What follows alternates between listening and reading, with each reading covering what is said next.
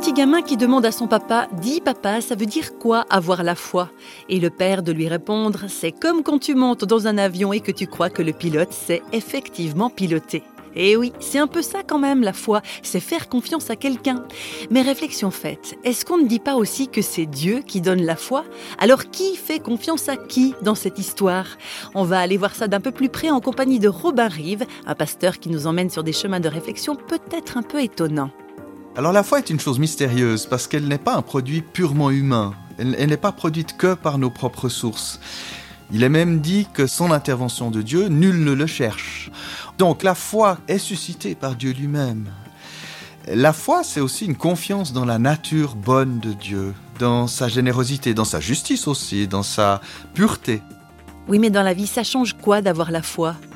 Alors ça change beaucoup de choses. Déjà, ça change notre regard sur l'existence. Si l'existence est causée et conduite par un être aimant, et intelligent, suprêmement intelligent, on n'est plus livré au hasard, on n'est plus juste un amas de molécules qui est là, on comprend que les choses sont parce que quelqu'un l'a voulu, on a plus de conviction qu'on existe soi-même, et on a un regard sur soi qui a changé, parce que on sait la valeur qu'on a par rapport à, je dirais, une référence absolue qui est Dieu savoir qu'on a été aimé et que Dieu nous a aimés jusqu'à s'offrir pour nous, à donner son existence pour nous, pour que nous échappions aux conséquences du mal, euh, cela révèle beaucoup de qui nous sommes pour lui.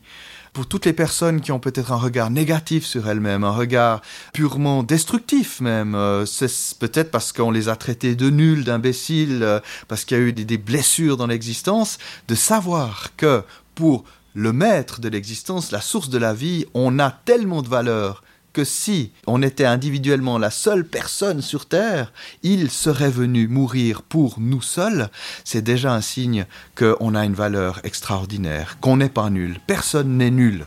Alors nous faisons beaucoup de choses euh, répréhensibles, nous agissons parfois de manière nulle, mais nous ne sommes pas nuls.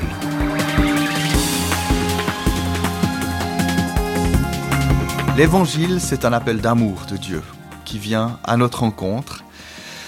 Nous sommes dans une situation, en tant qu'humains, une situation de rupture, une situation de détresse, une situation qui, euh, si elle est laissée à elle-même, nous entraîne vers des conséquences euh, catastrophiques quant à même notre éternité. Et Dieu est venu jusqu'à nous, en Jésus, pour nous réconcilier avec lui.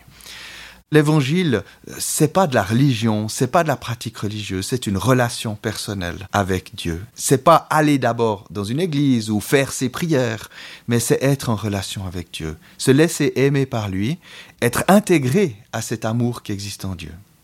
Il me semble que le problème principal de l'homme, c'est pas d'être en bonne santé ou d'être riche, mais c'est de savoir qu'on l'aime.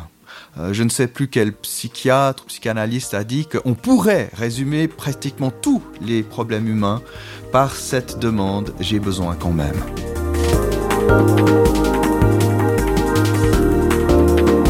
Et oui, il est beaucoup plus fondamental que ce qu'on pense, le besoin d'être aimé. Reste effectivement à découvrir ou redécouvrir celui qui peut nous aimer vraiment, totalement, inconditionnellement. Ce n'est pas pour rien hein, qu'on dit que Dieu est amour.